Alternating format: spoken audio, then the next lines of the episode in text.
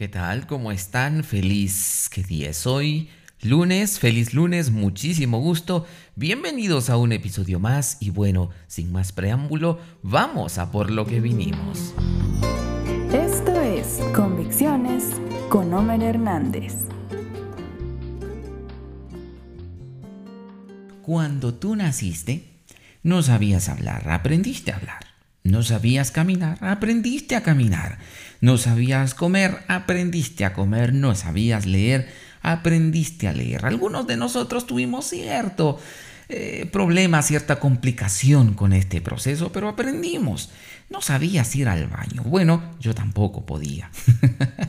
pero aprendimos, ¿no es cierto? O al menos eso espero, ¿no? Pero bueno, ¿Qué intento insinuarte con esto? Odio cuando alguien no es objetivo, cuando hablan y hablan y nunca son específicos con lo que quieren expresar. ¿Alguien está de acuerdo conmigo?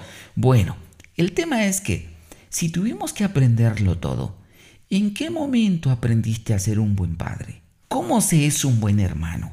¿Un buen tío? ¿Un buen hijo?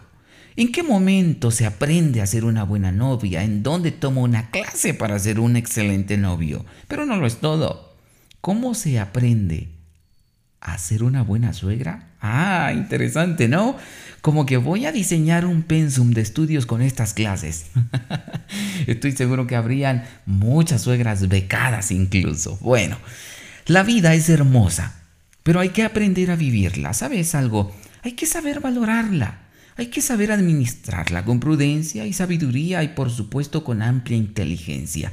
Y en este afán de querer ser mejores, porque hay que ser mejores siempre, sí señor, hay que ser mejores siempre.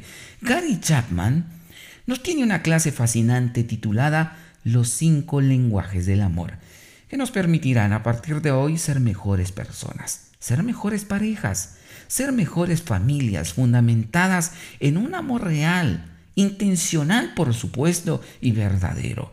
Siempre he pensado y he creído que las relaciones, las familias son seres vivientes que hay que cuidar, que hay que proteger y que hay que defender. Gary Chapman afirma que no todas las personas interpretamos las muestras de amor de la misma forma.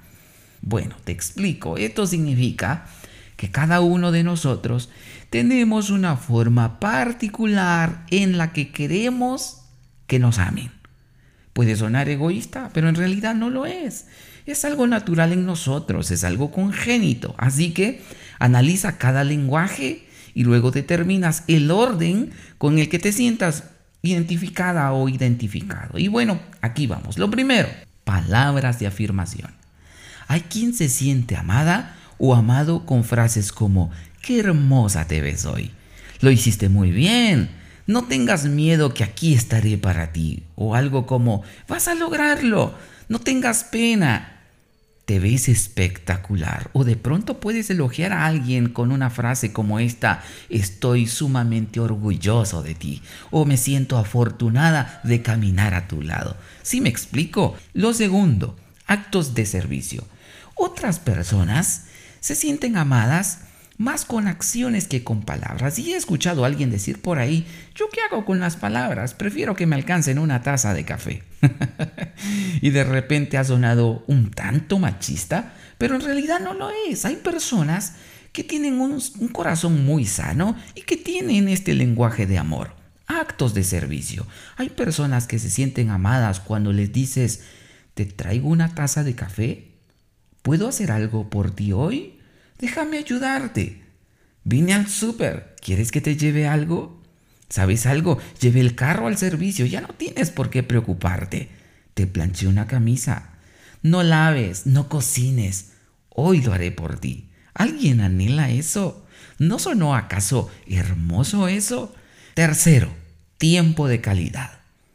Pero no cualquier tiempo, ¿eh? Sino ese tiempo que intencionalmente alguien aparta para ti. Por ejemplo, quedarse en casa viendo una serie, salir a caminar, y aún sin dinero, porque no todo el tiempo se tiene lo suficiente, ¿no? Aún sin dinero, compartir, aunque sea un Tortrix en algún parque hacer nada juntos. ¿Has escuchado esa frase en algún momento?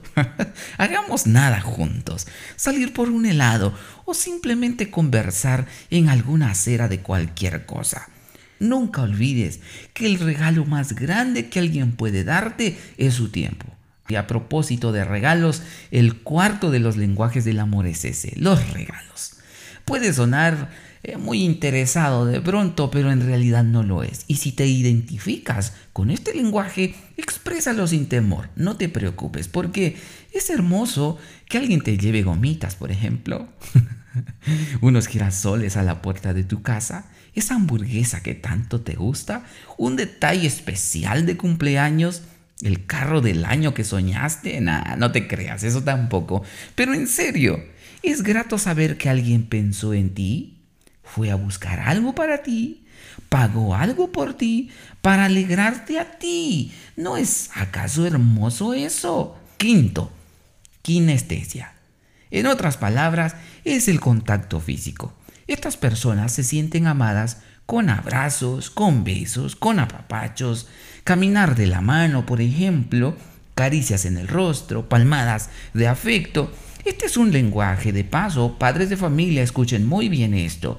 Este es un lenguaje principal de los niños o de las niñas. Como padres, nunca deben olvidar esto. Y como pareja, mucho menos. Nunca descuides este aspecto. Y listo. ¿Cuál es tu lenguaje de amor? Quiero desafiarte a hacer una pausa en el camino para reacomodar aquellas deficiencias y mejorar nuestras relaciones, para bien por supuesto, teniendo presente que todas las cosas que queramos que los demás hagan con nosotros, hagámoslas nosotros primero. Escríbenos a homerhernandez.convicciones.net.